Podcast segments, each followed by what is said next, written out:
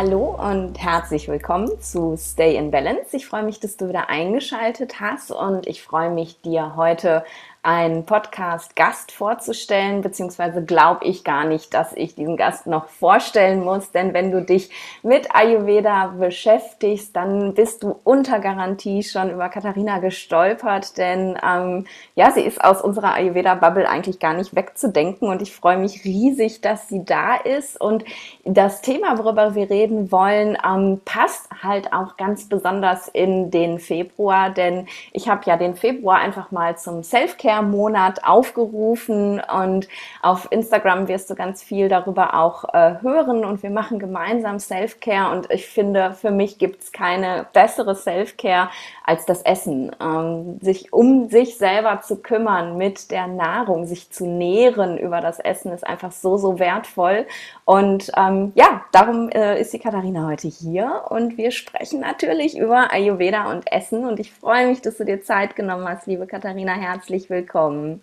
Ja, vielen, vielen Dank. Ich freue mich riesig, dass ich hier sein kann. Ja, du, du bist ja schon ganz, ganz lange tatsächlich unterwegs im Ayurveda, aber eben auch in der, äh, in der veganen Ernährung. Und ich weiß, dass ähm, das ist mit dem Blog entstanden, ne? Tasty Katie mhm. ähm, war der Beginn sozusagen. Und das war ja auch der Beginn deiner eigenen Reise. Du hast ja nicht einfach nur überlegt, ach, ich möchte jetzt mal einen veganen Foodblog machen, sondern da steckt ja noch viel, viel mehr dahinter. Magst du mal erzählen, wie, wie ist Tasty Katie überhaupt entstanden und warum? Ja, sehr, sehr gerne. Ja, es ist so, dass ich tatsächlich, ich habe es dir vorher schon mal gesagt, eigentlich Grundschullehrerin bin, also Lehramt studiert habe und niemals gedacht hätte, dass ich heute mal das mache, was ich jetzt tue. Denn bei mir ist das eigentlich alles aus einer eigenen gesundheitlichen Geschichte entstanden. Also ich hatte in meiner Jugend ganz viele gesundheitliche Beschwerden, von chronischen Verdauungsbeschwerden über Tinnitus, Neurodermitis und starken Hüftgelenksschmerzen. Und mir konnte eigentlich jahrelang nie wirklich jemand helfen. Meine Eltern sind mit mir von Arzt zu Arzt, von Klinik ja. zu Klinik. Und so eine richtige Diagnose, Therapie hat, hatte ich weder und hat auch nie wirklich angeschlagen. Und irgendwann bin ich dann mal zu einem Arzt gekommen, der mir so ein bisschen mehr über Ernährung auch erzählt hat. Mhm. Es war jetzt nicht so, dass der mein Leben verändert hat, aber es hat in mir so ein kleines Feuer entfacht, dass ich dann, das ist jetzt fast über zehn Jahre her, angefangen habe, ganz viel zu googeln, Bücher in der Bücherei auszuleihen, weil die ganzen Themen vegan, glutenfrei, ohne streng Zucker, also das ja noch gar nicht. Das ne? gab es einfach nicht. Ja. Nein, also das waren dann irgendwelche verstaubten Vollkostbücher oder sowas, die man dann da irgendwie gefunden hat zu den Themen. Und so habe ich mich dann ganz langsam versucht, da so lang zu hangeln und mir eigentlich meinen eigenen Weg zu suchen. Und ich konnte mir dann eigentlich am meisten selber helfen über eine Ernährungsumstellung, über bestimmte Nahrungsergänzungsmittel, das tägliche Meditieren, Yoga und einfach insgesamt einer ganzen ja, Lifestyle-Veränderung. Mhm. Und mein Umfeld hat das natürlich mitbekommen, dass es mir immer besser ging. Und vor allem mein Freund, der war dann so die treibende Kraft, der gesagt hat, mach doch irgendwas aus deinem ganzen Wissen. Ich habe damals schon Lehramt studiert und war dann auch relativ kurz vor meinem ersten Staatsexamen und habe dann einen Blog gestartet. Und ich hm. wusste damals, also ich hatte kein Social Media, ich war vielleicht ich hatte überhaupt gewusst nicht, was Instagram oder ein Blog ist, ja. Und habe aber dann damit angefangen und habe dann einfach wirklich ganz viel ausprobiert und mir selber viel beigebracht. Und das ist dann ganz langsam gewachsen. Und irgendwann weiß ich noch, nach meinem ersten Staatsexamen hatte ich, glaube ich, auf Social Media irgendwie, ich glaube, 10.000 Follower. Und es kamen immer mehr Fragen nach, kannst du nicht mal Kochkurse geben? Und ich dachte mal, was soll ich denn den Leuten beibringen, wie ich dann morgens meinen Haferbrei mache oder wie? Aber ich habe dann damit irgendwann angefangen und bei mir ist einfach viel auch daraus entstanden, dass ich einfach gemacht habe, ganz naiv oft war, wo ich mir manchmal im Nachhinein denke, gut, dass ich vorher nicht wusste, ja. was ich da genau mache. Ich kenne das. Und ja, genau so ist das entstanden. Und das eine, also ich sag mal, meine Selbstständigkeit ist dann immer mehr geworden und das in der Schule immer weniger. Und so hat es dann alles seinen Lauf genommen. Krass. Es ist wirklich, es ist so spannend, ne, wenn man einfach mal losgeht, weil, weil, mhm. weil man einfach an diesen Weg glaubt, weil man für sich selber die Erfahrung gemacht hat, dass es funktioniert und es einfach nur teilen möchte, wie viel sich daraus entwickeln kann. Das ist einfach wunderschön. Wie cool. Und war es denn sehr früh klar, dass es sich auch in Richtung vegan entwickeln muss für dich, damit ähm, es dir besser geht sozusagen? Oder ist es erst später irgendwann entstanden? Also ich habe damals einfach dann ganz viel ausprobiert. Man muss dazu sagen, ich, meine ganzen Beschwerden waren wirklich so schlimm, ich konnte kaum noch Essen in mir behalten und es gab Boah. vielleicht noch so fünf Lebensmittel, die ich vertragen habe. Und mein Darm war einfach eine komplette Katastrophe. Also da war einfach mhm. die Darmschleimhaut und ich hatte so eine starke Dysbiose. Also das war einfach ganz schwierig. Ja. Und Ursache war unter anderem auch eine Antibiotikaeinnahme, eine längere, mhm. aufgrund von einer OP am Steißbein. Aber damals hat das keiner in Verbindung gebracht, dass ich da vielleicht auch etwas zur Darmflora-Aufbau gebraucht hätte. Ja. Und das hat sich dann einfach so lange hingezogen und durch die immer mehr eingeschränkte Ernährung ist halt dieses Ungleichgewicht immer stärker geworden. Ja. Und das Ganze war dann eben so, dass ich einfach viel ausprobiert habe. Ich habe dann irgendwann verstanden, dass wenn ich praktisch dahin kommen möchte, wieder komplett gesund zu sein und eine gesunde Darmflora zu haben, muss ich mich abwechslungsreicher ernähren. Dann habe ich wirklich angefangen, ganz langsam, und das war wirklich alle zwei Wochen, ein halbes, eine halbe Banane zum Beispiel, also wirklich ein Lebensmittel mehr wow. hinzugefügt, also wirklich über ja. einen langen Prozess und habe dann auch recht schnell gemerkt, dass zum Beispiel, wenn ich Fleisch esse oder Eier esse, dass ich einfach eine unglaubliche Schwere im Verdauungstrakt habe. Mhm. Und Milchprodukte habe ich sowieso nicht gut vertragen.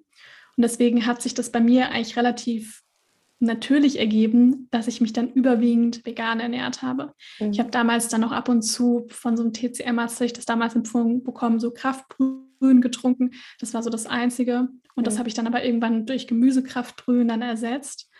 Und ich meine, du kennst es sicher auch, je länger man sich damit beschäftigt, desto mehr merkt man dann auch, es ist nicht nur allein die gesundheitliche Sache, sondern auch, ich sag mal, vielleicht das energetische und was gebe ich dann meinem Körper, was für eine Energie hat das, ja. wie beeinflusse ich damit auch meine Umwelt, was für Auswirkungen hat das, ja, wie steht es im Zusammenhang mit Massentierhaltung und es ist wie so ein Horizont, der sich einfach erweitert. Total. Und so ist es eben bei Ernährung. Also mittlerweile mache ich mir auch Gedanken, wo kommen meine Klamotten her, ja, wo kommt vielleicht auch meine, meine Kosmetik her, ja, und da habe ich mir früher überhaupt keine Gedanken drüber gemacht, weil das Gesundheitliche ja. einfach im Vordergrund stand. Und jetzt ist es so, dass ich da wirklich 100 dahinter stehe und sage, das fühlt sich für mich einfach richtig an. Mhm. Voll schön. Ja, es ist, es ist wirklich dann, es umfasst einfach das gesamte Leben. Ne? Es geht mhm. einfach nicht mehr nur noch um das Essen. Und ich kenne es ganz genauso, als ich eben begonnen habe, vegan zu leben, war es halt, also bei mir ging es nicht über die gesundheitliche Schiene, sondern eher über, ähm, über das Ethische. Mhm. Und dann aber auch, äh, erst war es nur das Essen und dann wurde es eben auch immer größer und immer mehr. Und ich kann heute auch wirklich, ich könnte gar kein Leder mehr kaufen, weil ich mich ja. dann einfach extrem schlecht damit fühlen würde und, und die Kosmetik und was alles sagst, es ist einfach, es ist ein kompletter Lifestyle, der sich aber ganz natürlich einfach entwickelt, finde ich. Ja. Und, und nicht so, ich muss das jetzt machen, sondern man mhm. spürt einfach, dass sich das gut anfühlt. Ja. Ich finde es super spannend. Ähm, dass du eben, dass du so früh auch gemerkt hast, okay, das ist, das hat irgendwas mit meinem Darm zu tun. Da stimmt was mit meinem Darm nicht. Denn heute ist, ist die Schulmedizin ja tatsächlich so weit zu sagen, okay, wir, wir kennen jetzt ein Leaky Gut Syndrom. Wir wissen, was eine Dysbiose ist und wir können vor allem auch irgendwie einschätzen und sagen, daraus können sich Krankheiten entwickeln. Das ist ja so ja. mein Feld so ein bisschen auch. Also viele neurologische Erkrankungen ähm, schuldet man ja mittlerweile an, im Darm entstanden zu sein, wo noch vor zehn zehn Jahren jeder gesagt hätte, Darm und Hirn, was hat das miteinander zu tun? Und heute ist es halt ähm, ja schon fast normal, wobei da auch die, ähm, ja, die Entwicklung in den Kinderschuhen ist. Ne? So wie behandle ich denn das jetzt? Ich finde es ähm, ganz faszinierend, so die Idee, die sich jetzt entwickelt ist, ähm, wir, äh, ja, wir, wir retten das Mikrobiom, indem wir äh, Mikrobiomtransplantationen machen. Ne? Das Mikrobiom ist kaputt, okay, wir bauen ein neues ein mhm. äh, und dann wird das schon wieder gut sein. Aber da denkt die Schulmedizin noch gar nicht daran, dass, was die Erfahrung, die du für dich gemacht hast. Ich muss mein Mikrobiom füttern mit gutem ja. Essen, damit es sich erholen kann und nicht, ach, ich baue einfach ein neues ein. Ne? Definitiv. Und mittlerweile weiß man ja sogar auch, also ich habe jetzt die letzten zweieinhalb Jahre äh, Ernährungstherapie studiert und habe auch mal eine Bachelorarbeit über die Darmflora und so geschrieben. Deswegen habe ich mich ganz viel auch mit den Studien auseinandergesetzt. Ja. Und mittlerweile weiß man ja zum Beispiel auch, dass zum Beispiel so ein Probiotika oder auch so eine Darmflora-Transplantation, so eine Stuhltransplantation, dass das vielleicht mal kurzfristig helfen kann, aber langfristig nur, wenn auch das Milieu im Darm irgendwo stimmt. Das heißt, ja. Ich muss über meine Ernährung was verändern. Ja. Das andere kann ich natürlich zusätzlich machen, aber das hilft nur langfristig, wenn man eben auch an der Ernährung und an, an der inneren Welt, auch den Gedanken und so arbeitet. Mm, ja, ja, aber sonst äh, esse ich es halt wieder kaputt. Ne? Ich habe dann Ja. ein schönes neues Mikrobiom und äh, esse so weiter wie vorher. Und dann ist es einfach klar, dass es dann auch wieder kaputt geht. Ne? Und Mhm. deswegen wahrscheinlich ähm, ist, ist der Weg einfach zu sagen, ich gehe über die Ernährung, ist der viel sinnvollere, als jetzt einfach so, ja, wie in unserer westlichen Welt, so diesen Quick-Fix zu bekommen. Und hey, ähm, jetzt ist alles wieder heile und ich brauche mich nicht mehr kümmern. Ne? Definitiv. Wann kam der Ayurveda dazu für dich? Ja, also ich habe dann damals den Blog gestartet und habe vor allem eben vegane Rezepte geteilt und vor allem Rezepte, die mir einfach gut getan haben. Und was ich schon immer so ein bisschen gemerkt habe, vor allem dann jetzt dann, wo Ayurveda dann auch dazu kam, dass ich mir es zwar mit der veganen Ernährung sehr viel besser ging, aber Mhm. ich zum Beispiel dieses viele grüne Smoothies trinken und Rohkost essen, das ist mir einfach nicht so bekommen, wie zum Beispiel jetzt so ein warmes Frühstück. Das wusste ich aber dann erst, als ich das verändert habe. Ja. Und ich habe dann irgendwann, das war schon so ungefähr ein Jahr, nachdem ich den Blog gestartet habe, habe ich dann, die kennen vielleicht auch einige Schrot und Korn, das ist so eine Bio-Zeitschrift. Mhm. Da war ein Flyer von der, von der Rosenberg Ayurveda Akademie damals drin, ist von mir nur so eine Stunde entfernt. Und da war Takt auf einer Tür und ich habe mir gedacht, Gesundheit klingt interessant. Ayurveda habe ich noch nie gehört, aber da gehe ich hin. Also ich habe Cool. mich- vieles bei mir einfach entstanden, weil ich mich von meiner Neugierde habe leiten lassen. Super. Und im Endeffekt war ich dort den ganzen Tag und habe mich ein paar Tage später für die Ausbildung angemeldet, weil es sich einfach, weil ich es so spannend fand, das ganze Wissen. Und so ist Ayurveda in mein Leben gekommen, also wirklich von heute auf morgen. Mega. Finde find ich so krass, weil es ist wirklich dieses, ich, ich folge einfach dem, was, was sich mir gerade zeigt und das ist Mhm. dann einfach mein Weg und toll, ich bin total fasziniert. Und die Ausbildung ähm, ist ja auch wirklich, total- man lernt ja wahnsinnig viel, ne? Das ist die, ähm, die, die große Ausbildung tatsächlich in der Rosenberg Akademie, ne? Die, Genau, das war ja, zur ganzheitlichen ayurvedischen Ernährungs- und wow. Gesundheitsberaterin. Ja, Ja, also es war schon auf alle Fälle viel, aber was ich immer so toll fand, dass ich das Gefühl habe, ich lerne das jetzt nicht nur, weil ich das irgendwie später vielleicht in meinem Beruf brauche, ja, sondern alles, was man irgendwie gelernt hat, konnte ich halt direkt an mir selbst auch ausprobieren. ja. Und das fand ich halt so faszinierend. Und das auch nach wie vor, ich bin offen für alles mögliche Neue immer und finde das so interessant. Man hat ja im gesundheitlichen Bereich eh nie wirklich ausgelernt. Nein. Und äh, ich finde das einfach super, super spannend. Und gerade Ayurveda, ich meine, nicht umsonst geht ein Ayurveda-Medizinstudium wirklich viele, viele Jahre. Ja. Und das ist einfach so viel Wissen, was da drin steckt. Das ist echt Wahnsinn. Ja, ja, so viel Wissen und aber wieder auch so viel spüren und erfahren, finde ich. Ja. Also es öffnet, und dann öffnet sich nochmal wieder eine ganz neue Welt, weil du plötzlich anfängst, alles eben auf Ayurvedisch zu verstehen oder zu Mhm. versuchen zu verstehen. Und für mich ist es einfach, ähm, ja, es hat das Leben nochmal wieder ganz anders gemacht und für mich so viel klarer. Ich verstehe mich selber auch so viel besser nochmal dadurch und es ist einfach ein ganz großes Geschenk. Ja, Ja, vollkommen. Und für mich war es dann auch ganz wichtig, dass ich zum Beispiel den Ayurveda, dass ich das zwar schon alles, das Wissen finde ich unglaublich wertvoll, aber mir war es wichtig, dass ich da so ein bisschen mein eigenes Ding draus mache. Mhm. Wie, wir hatten vorher schon mal darüber gesprochen, dass ich das mit, mit zum Beispiel der veganen Ernährung und auch Ansätzen der Ernährungs-, der modernen Ernährungswissenschaft, dass ich das kombiniere. Das fühlt sich für mich einfach auch richtig an. ja, Und dann vielleicht nicht immer alles 100% so übernehme, wie es vielleicht in irgendwelchen ganz alten Schriften genauso drin stand, ohne dass ich jetzt sage, das stimmt nicht. Aber dass ich schon auch denke, dadurch, dass es so alt ist, macht es auch manchmal Sinn, so ein paar Dinge auch modern so ein bisschen zu interpretieren und in die moderne Welt eben auch einzuordnen. Ja, ja, und deswegen das erste Buch auch Modern Ayurveda. Genau. Ja, und finde ich auch total wichtig. Also ich bin schon jemand, ähm, der, der schon wirklich ganz viel auch guckt auf diese traditionellen Sachen und, und die mit einbezieht und so. Aber ich denke eben auch, das ist, ähm, wir sagen ja, Ayurveda ist eine Erfahrungsmedizin. Ayurveda ist halt aus den Erfahrungen erwachsen, die die, die Vaidya's, die Ärzte eben mit ihren Patienten gemacht haben. Und wir leben eben nicht mehr vor 6000 Jahren und wir müssen einfach unsere Welt jetzt in dieses Wissen integrieren. Und eigentlich ist es ja so einfach, weil die, die, das Basisverständnis der Welt ähm, bleibt ja das gleiche. Wir müssen es halt nur übersetzen auf, äh, ja, auf moderne und vor allem auf westliche Welt auch. Und da finde ich eben die, zu sagen, nee, ich kann Ayurveda auch vegan und das funktioniert, finde ich einfach so wertvoll. Deswegen habe ich mich so gefreut, dass wir darüber sprechen, weil da sind wir ja noch relativ allein auf weiter Flur. Ne? Also Es gibt nicht viele, die Definitiv. sagen, ja, ich kann Ayurveda ohne Ghee praktizieren, oder? Wie ist da Ja. deine Erfahrung?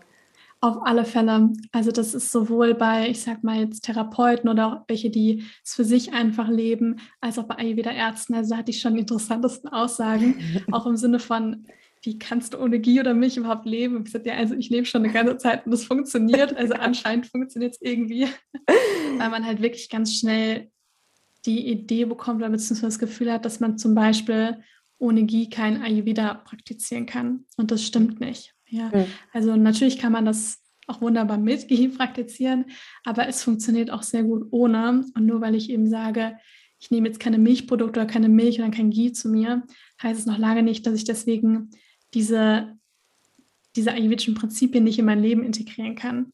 Denn Ayurveda bedeutet ja ganz viel zu verstehen, wie die Naturgesetze auf uns Menschen wirken. Ja. Und Ayurveda sagt ja eben auch, dass alles irgendwie Energie ist. Und für mich ist es so logisch, dass zum Beispiel ein, ein Tier, dass es irgendwelche Qualen durchlitten hat, ja, beim Milch geben oder bei in der kurz vorm Schlachten, dass diese Emotion, diese Energie, weil alles ist Energie, mhm. dass diese Information auch irgendwo drin gespeichert ist. Und wenn ich ja möchte, dass mein Körper gesund ist und heilt, dann muss er auf einer möglichst hohen Schwingung schwingen. Ja, das klingt jetzt vielleicht ein bisschen esoterisch, aber wenn man davon ausgeht, dass alles Energie ist, ja. dann möchte ich einfach Lebensmittel mit dem höchsten Prana, also mit der höchsten Lebensenergie in mich hineingeben. Ja. Und da macht für mich einfach in der heutigen Zeit die Milchindustrie und generell Milchprodukte machen keinen Sinn mehr. Ja. Wenn man jetzt davon ausgeht, wie in Indien, die Kuh ist ein heiliges Tier. Ich habe eine eigene Kuh im Garten und die hat Happy Life, ja, die ganze Zeit, dann würde ich da sicher auch mal Milch von nehmen. Aber ansonsten ist es leider sogar selbst bei einem Biobauernhof nicht mehr gewährleistet, dass das super, super Qualität ist. Und ja, ich, dass die, die Energie, die man noch irgendwo rausgibt, kommt dann auch wieder zurück. Und ja. das macht halt gerade im Körper eine sehr, sehr große, hat eine große Auswirkung. Und statt Ghee kann man auch, ja, beim Kochen und auch so kann man Sesamöl, die ganzen anderen guten Öle wie Olivenöl, im Sommer auch mal Kokosöl, ja, kann man wunderbar auch verwenden und das funktioniert meiner Meinung nach auch sehr, sehr gut. Ja, absolut bin ich der gleichen Überzeugung. Es fehlt einfach auch gar nichts. Und man kann es ja wirklich auch einfach runterbrechen auf, auf die Qualitäten des Produktes, was ich, mhm. was ich ersetzen möchte. Ne? Wenn, wenn ich jetzt gucke, okay, was, was macht Ghee denn? Ne? Was, was hat es für eine Qualität? Kühlt es oder wärmt es? Äh, ne? Ist es nährend oder ist es äh, ja eher reduzierend, wirkt es so auf den Körper? Und dann gucke ich einfach, was habe ich für Alternativen? Ne? Ich, ja. Kokosöl kühlt auch. Also warum, warum muss ich Ghee benutzen? Nur weil eben viele der Rezepturen ja mit Ghee tatsächlich sind. Mhm. Und wenn man, und das ist ja noch ganz spannend, wenn man eben die ganz klassischen Schriften anguckt, dann geht es ja beim Ghee auch gar nicht mal jetzt um das reine Ghee, was du jetzt in die Pfanne tust zum Kochen, sondern es geht ja um dieses Medizinierte, ne? Genau. um Medikamente, die auf Ghee-Basis sind. Und ähm, da finde ich halt, da kann man auch einfach loslassen und sagen, hey, ich muss jetzt nicht das Ghee in die Pfanne tun, um zu kochen. Es geht mit ganz vielen anderen Sachen. Und ich finde es so wertvoll, was du gesagt hast, auch dass diese, diese ganze Gewalt, die heute in den Produkten drin ist, die essen wir ja mit oder trinken ja. mit. Und das macht einfach auch was mit dem Körper. Ja, definitiv. Und wenn man auch diese alten Schriften anguckt, also da steht ja auch wirklich relativ, also es gibt ja, ich sag mal, wenige so ganz dogmatisch strenge Regeln im Ayurveda, aber um die Milch gibt es ja ganz viele. Ja. Ne? Und da steht ja dann auch zum Beispiel, die erste Milch gehört dem Kälbchen, ja, ja. und lauter so Sachen. Ich meine, wo gibt es das denn hier noch? Das ist ja, also ich glaube, der Scharaka, der würde sich wahrscheinlich im Grab umdrehen, ja. wenn er sehen würde, was wir da heutzutage mit ja. den Kühen eben machen und das dann eben auch noch zu uns nehmen. Also da wäre der vielleicht, vielleicht wäre er auch Veganer dann. Ich, ich würde es wetten, auf jeden Fall, weil das ist ähm, ja ganz, ganz traditionelles Ayurveda ist halt ja auch von diesen ganzen yogischen Gedanken, ne? Ahimsa, Gewaltlosigkeit, mhm. ist ja, es ist ja nicht getrennt, es gehört alles zusammen. Und ja, ich denke auch, er wäre Veganer, definitiv. Halten wir mal so fest. Ja, ja, das ist jetzt das Statement des Podcasts. Charaka Veganer. ja, und, und wie ist deine Erfahrung? Hast du, hast du schon mal eine Ayurveda-Kur gemacht? Weil da sind ja auch ganz viele, die dann sagen so, hm, ähm, ich würde ja ganz gerne, also ich habe auch viele Klienten, die eben wirklich vegan mittlerweile leben und ja, was mache ich denn dann? Aber kann ich denn überhaupt eine Ayurveda-Kur machen? Hast du da Erfahrungen gemacht? Funktioniert das? Kann man den Leuten sagen, ich möchte aber kein Ghee trinken? ja, also es ist äh, gut, dass du es fragst, weil ich habe tatsächlich letztes Jahr im November habe ich meine erste Panchakarma-Kur gemacht. Mhm. Und da habe ich für mich beschlossen, ich nehme das GI zu mir in okay. den zwei Wochen. Ich habe lange überlegt, wie mache ich das am besten. Für die war das tatsächlich keine Option, es nicht zu nehmen, ja, okay. für die Ärzte dort. Ja. Also da war gerade der eine, der indische Arzt, der war wirklich, dem habe ich jetzt auch nicht die ganze Zeit erzählt, dass ich jetzt danach das GI wieder nicht zu mir nehme, weil der war wirklich ohne GI geht gar nichts. Okay. Aber da war noch ein deutscher Arzt, der das begleitet hat, mit dem habe ich auch drauf drüber geredet und wir haben dann beide auch gesagt, ich nehme das jetzt einfach mal aus medizinischem Zwecke. Für mich war es wirklich so ein mhm. Rahmen des medizinischen Zweckes und ich probiere das jetzt so einfach mal aus und habe aber dann auch wirklich, sobald ich wieder zu Hause war, mit meinen pflanzlichen Alternativen weitergemacht. Und genau, also ich meine, das Medizin, ich meine, im Endeffekt war das eigentlich nur diese, ich glaube, drei Tage war es, dieses medizinierte Ghee trinken. Mhm. Und das war so grauselig, dass ich das jetzt auch erstmal nicht nochmal brauche. Aber gut, das ist ja dann für die Gesundheit. Und daher war das für mich in dem Rahmen war das okay. Mhm. Ich weiß aber auch zum Beispiel, ich glaube, das Ayurveda Parkschissen, die würden das zum Beispiel auch vegan anbieten. Also es kommt so ganz, ganz langsam. Ja. Ich kann mir vorstellen, dass sich das auch dann irgendwann ausweitet und dass auch andere Ayurveda-Kliniken oder andere Ayurveda-Einrichtungen wirklich sagen, wir bieten vegane Alternativen. Aber bisher gibt es da, also sind viele Ayurveda-Ärzte da sehr, sehr leider sehr, sehr eingesteift, so ein bisschen beharren so auf dem Ghee sehr stark. Mhm. Und da kann man aber, also ich glaube, man muss sich dann da gar nicht hinsetzen und anfangen, mit dem da wild zu diskutieren, weil man wird dem von der Meinung in dem Moment eh nicht abbekommen, ja. sondern einfach zu sagen, okay, also ich habe für mich zum Beispiel die Entscheidung getroffen, in diesen zwei Wochen nehme ich das zu mir. Mhm. Und es waren ja, wie gesagt, dann auch nur die drei Tage mit dem Ghee trinken. Aber auch zu sagen, danach fühlt es für mich einfach sich richtig an, dass ich wieder meine pflanzlichen Alternativen zum Kochen dann eben auch nehme. Ja. Und das muss dann jeder für sich vereinbaren. Ja, ja, das denke ich auch. Also, ja. Aber wichtig halt eben zu akzeptieren und zu verstehen, dass nur wenn man das Ghee oder die Milch eben nicht zu sich nimmt, heißt es noch lange nicht, dass man deswegen kein Ayurveda leben kann. Ja. Also ich bekomme so oft auch Nachrichten, ich vertrage aber keine Haferflocken oder ich vertrage keine, kein Kurkuma oder sowas. Deswegen ist Ayurveda nichts für mich und das ist Schwachsinn. Ja, also ich verstehe das, ja. dass man das so ein bisschen so denkt, ja, ja, weil man ja oft, ganz oft meint, nur irgendwie Öle, Linsen, Gewürze und noch ein paar andere Dinge sind ayurvedisch. Aber ich meine, das Ayurvedischste, was man sowieso machen kann, ist auf den eigenen Körper zu hören ja. und wirklich mit der Natur auch in Verbindung zu stehen und auch zum Beispiel nach diesen natürlichen Zyklen auch zu gucken, nach den Jahreszeiten. Mhm. Ja, und auch vor allem auch auf die Ernährung eben zu achten. Ja, auch das, was man denkt, ja, also Ayurveda ist noch so viel mehr als irgendwie nur Kurkuma auf dem Teller. Ja, absolut. Und das ist ja, es ist, ich finde es ja ganz schlimm, weil es wird halt einfach, es werden immer nur so Stücke rausgeklaut irgendwie und die werden dann halt super krass propagiert. Ich habe es jetzt genau. letztens bei Instagram wieder auf irgendeinem Account gesehen. Du kannst jetzt Ashwagandha äh, bei irgendeinem Discounter kaufen und sie fragte dann so, so, okay, was haltet ihr davon? Und da kam dann wirklich ein riesen Shitstorm von wegen, oh mein Gott, du kannst doch nicht Ashwagandha irgendwie, ja, man gibt es auch beim, beim äh, Drogeriemarkt um die Ecke, aber ich finde es eben ganz schlimm, dass so ähm, so eine, so eine Tradition, die ja, wie du sagst, so unglaublich viel umfasst, die eben nicht nur dieses eine Stück ist, dann da so zerrissen wird und man sagt, okay, äh, Ashwagandha ist im Ayurveda super, ihr müsst jetzt alle Ashwagandha nehmen oder eben alle Kurkuma zu euch nehmen in rauen Mengen, ohne darüber nachzudenken, ähm, dass Ayurveda einfach ja ganz individuell ist und dass dir das vielleicht sogar schaden könnte, wenn du zu viel davon nimmst. Ne? Ja. ja. Und es passt halt auch ein bisschen zu dem, was halt viele sowieso halt gewohnt sind und was man vielleicht vom Gesundheits- oder Krankheitssystem, je nachdem, wie man es nennen möchte, was halt so existiert, dieses, ich gehe zum Arzt, bekomme ein Rezept, schmeiße es mir ein, hoffe, dass es hilft. Mhm. Und genau das ist halt auch so, was halt viele immer hoffen. Ich sehe es auch bei mir in den Beratungen, alle wollen immer gerne noch die Kapsel und das, was ich ihnen irgendwie verschreibe. Mhm. Und man muss halt dann auch manchmal wirklich ehrlich zu sich sein und sagen, natürlich kann man Kräuter und Gewürze und alles kann man hinzufügen, das ist ja alles ganz wertvoll. Aber es verlangt halt noch ein bisschen mehr, wenn man halt auch wirklich gesund werden möchte. Und das ja. da gehört halt mehr dazu, als wenn ich jetzt ein bisschen Stress habe, einfach Ashwagandha zu nehmen. Natürlich kann das irgendwo unterstützen, mhm. aber wir sind eine Einheit aus Körper, Geist und Seele. Und so ein, also da muss man, das ist ein bisschen zu kurz gedacht.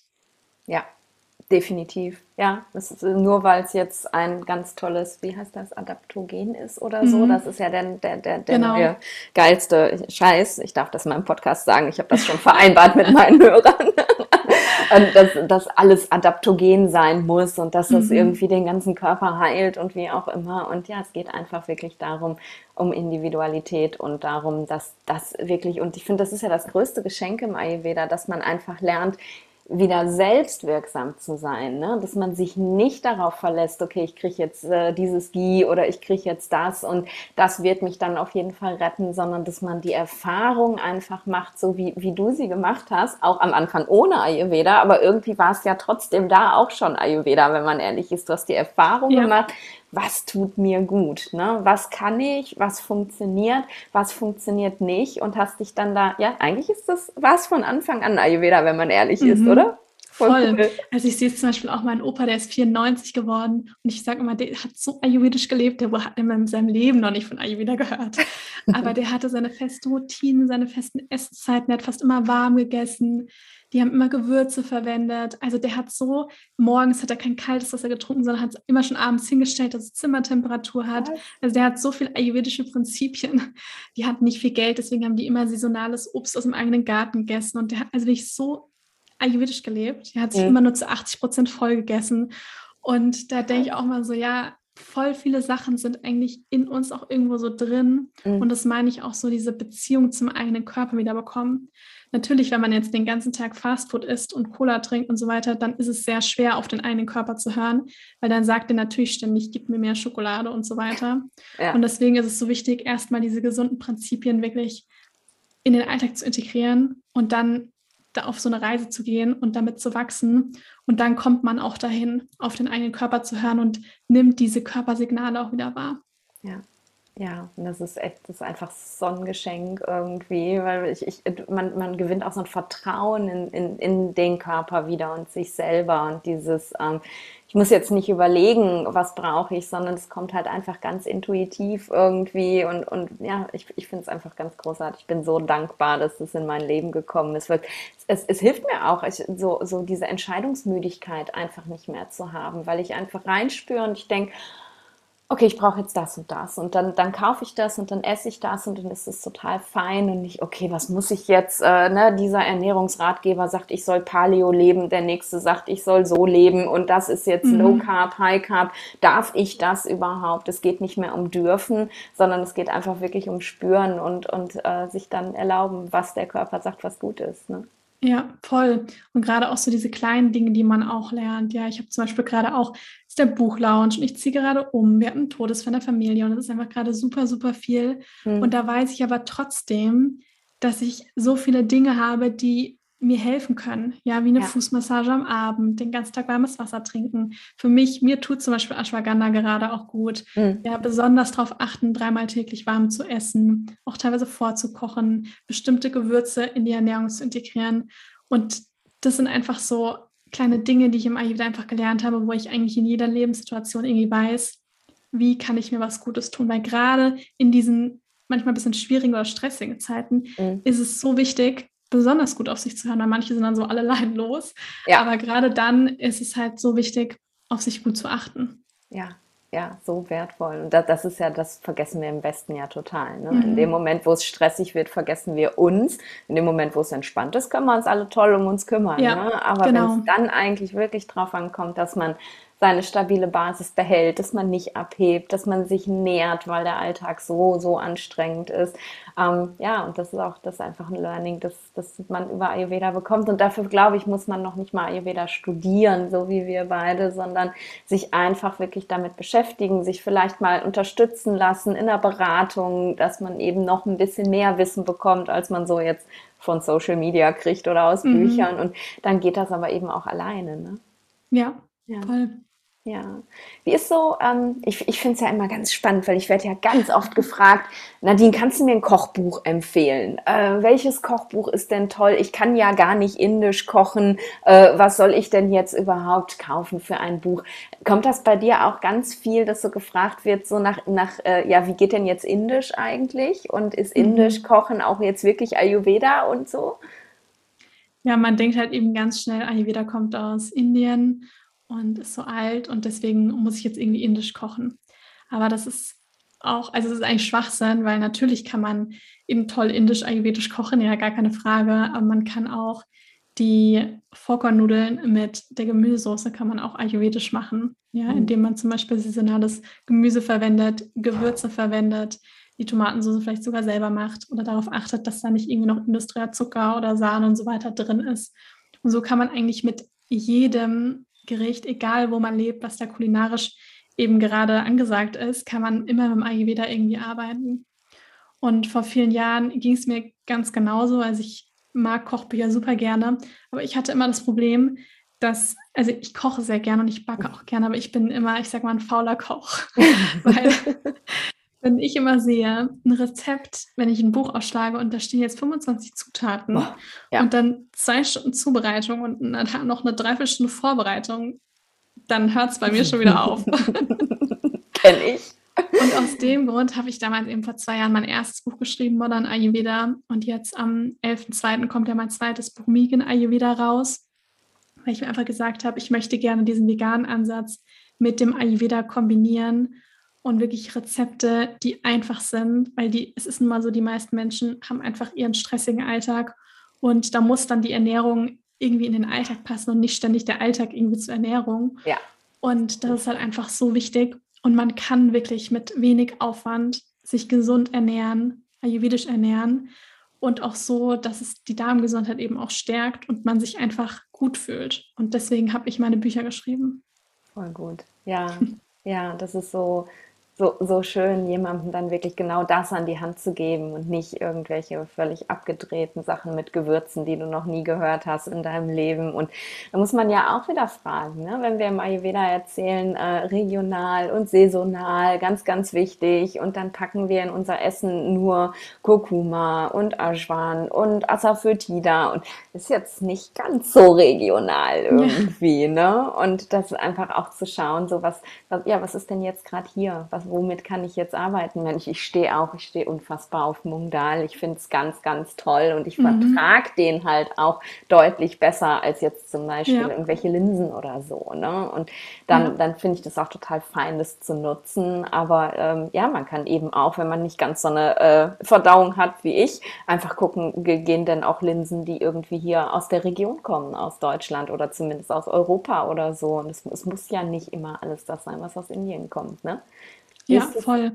Und gerade beim Ayurveda meint man oft auch beim Kochen, jetzt muss ich das machen und das machen und dann ja. das muss ich noch eine Stunde ziehen lassen und dann noch da ein bisschen was dazu und hier. und viele haben das Gefühl, sie müssen erstmal Ayurveda studieren, damit sie überhaupt mit dem Kochen ja. da anfangen können. Ja. Und so ist das halt nicht. Also man kann das wirklich mit einfachen Schritten machen, mit Zutaten, die man in jedem Bioladen findet.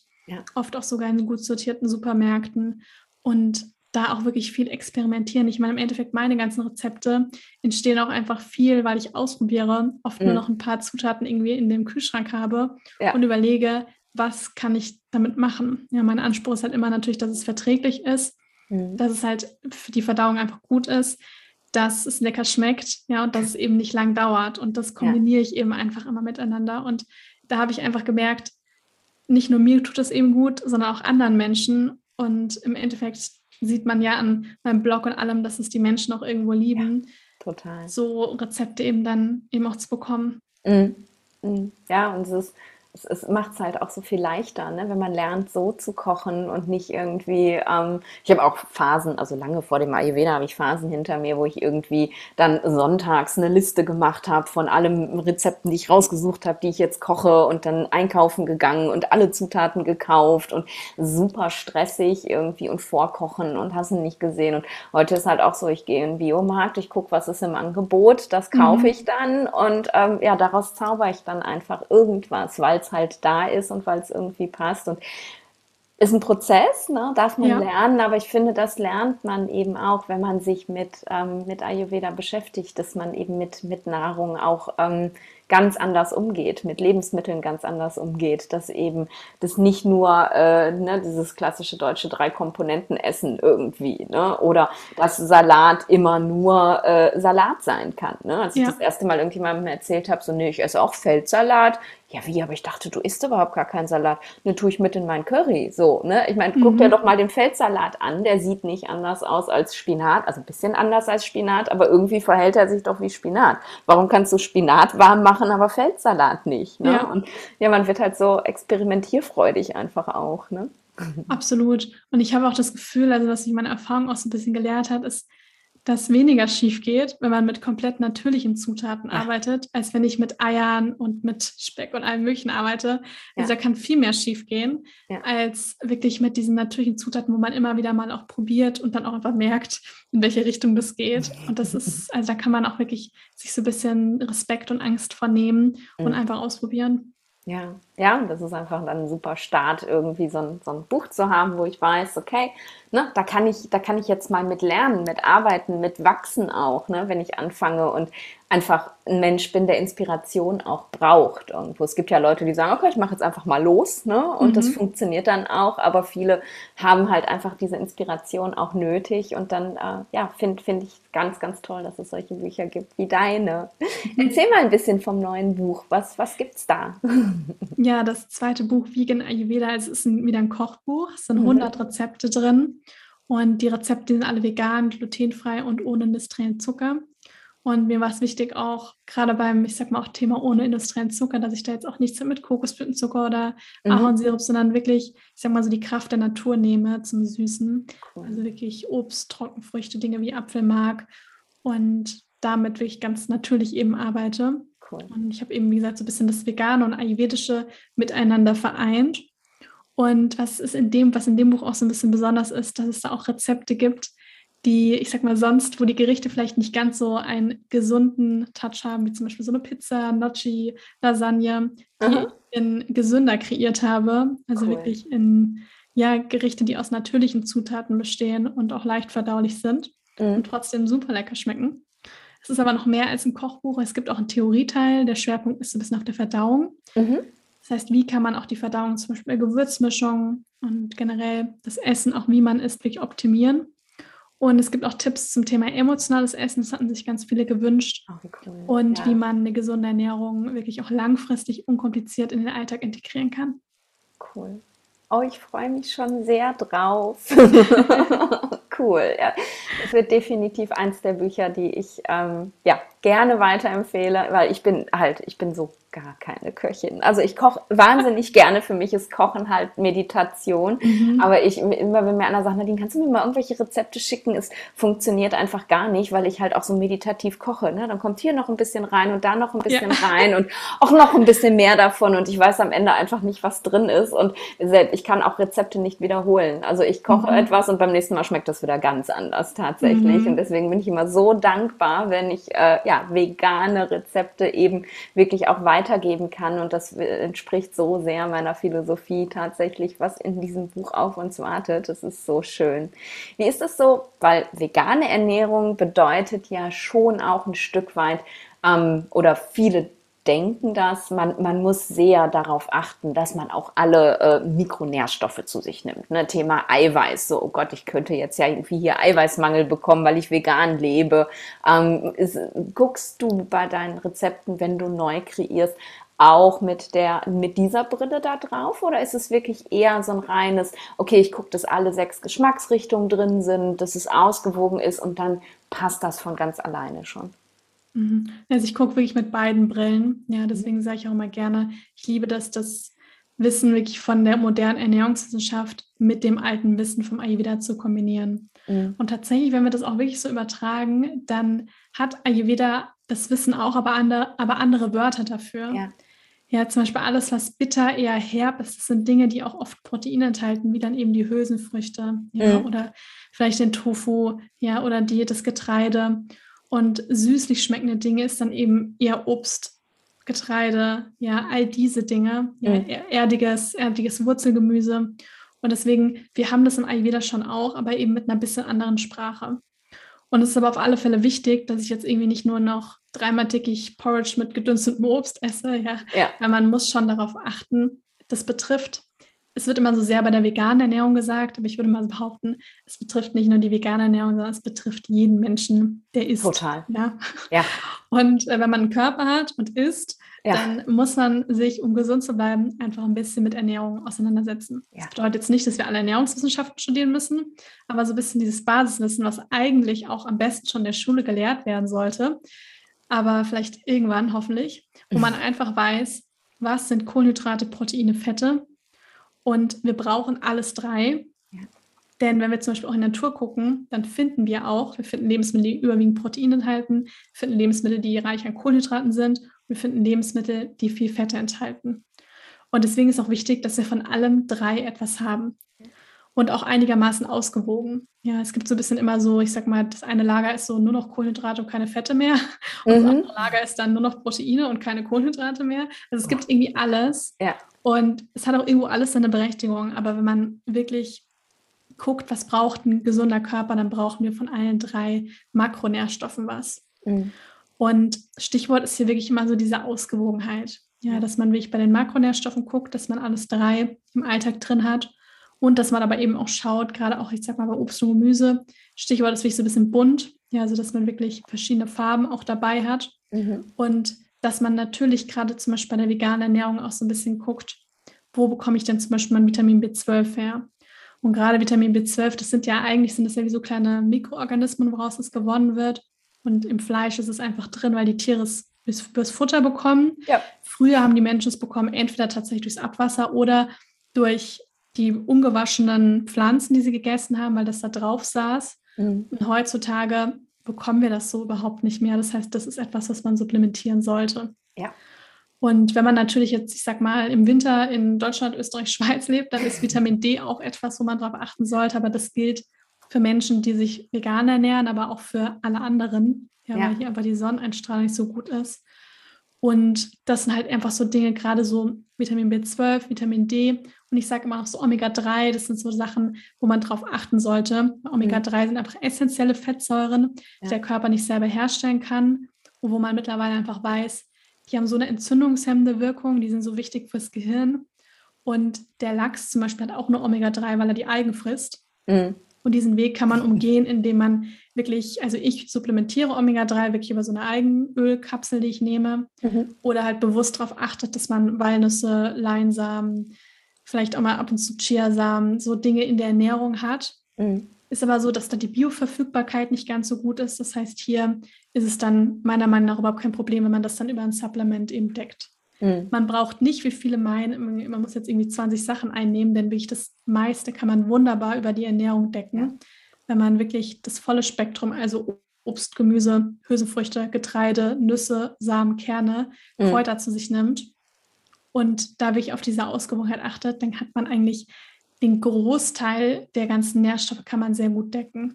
Ja. Wenn man dann noch auf Vitamin B12, Omega-3, Vitamin D, das zum Beispiel als Supplement zu sich nimmt, dann ist man da wirklich sehr auf der sehr guten Seite.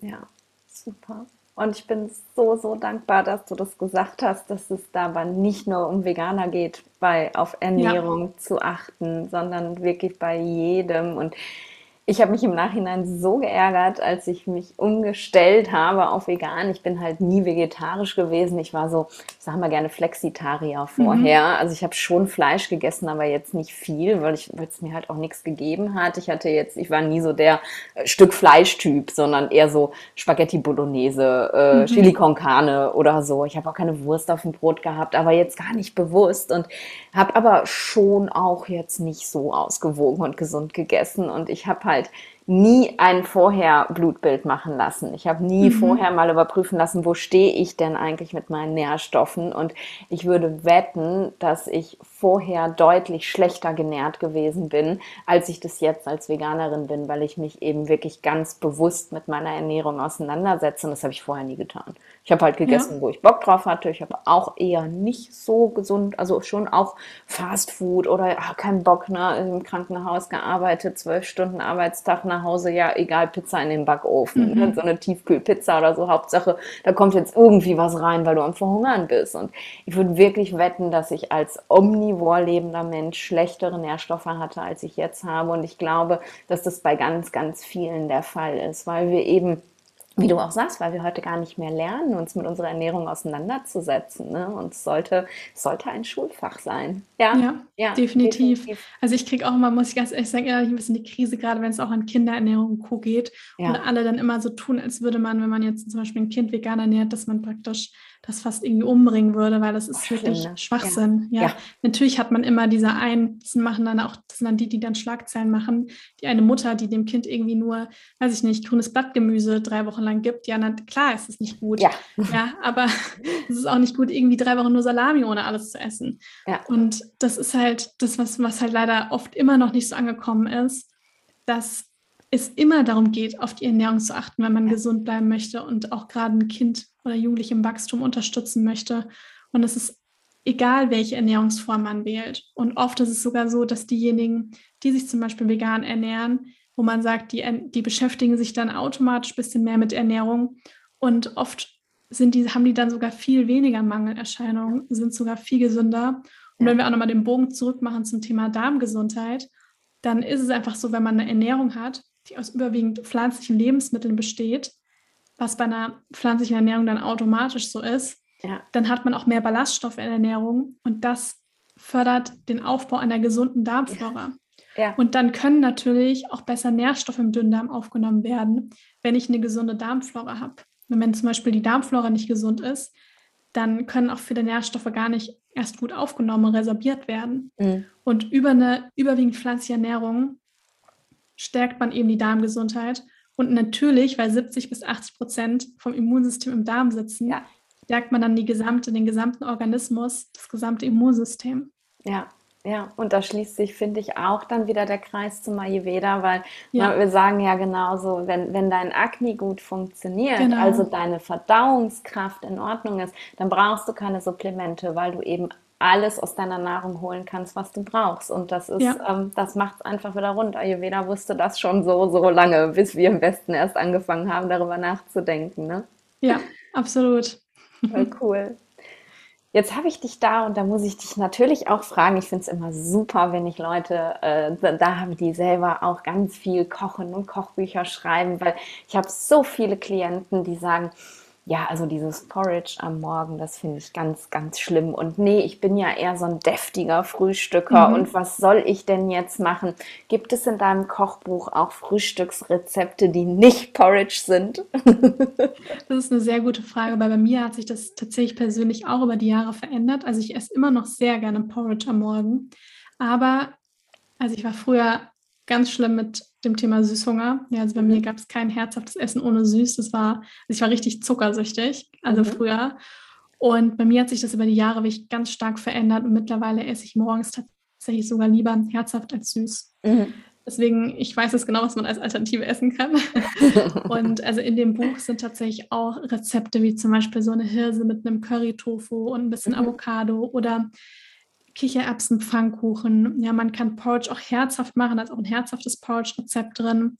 Und man kann auch, auch das ist irgendwo ayurvedisch, kann man auch machen, indem man zum Beispiel ein selbstgebackenes Buchweizenbrot hat, das man vorher toastet, mit irgendwie Hummus und warmem Gemüse isst. Was mache ich auch gerne. Mhm. Und gerade so diese Kichererbsen-Pfannkuchen, auch mal einen herzhaften Porridge.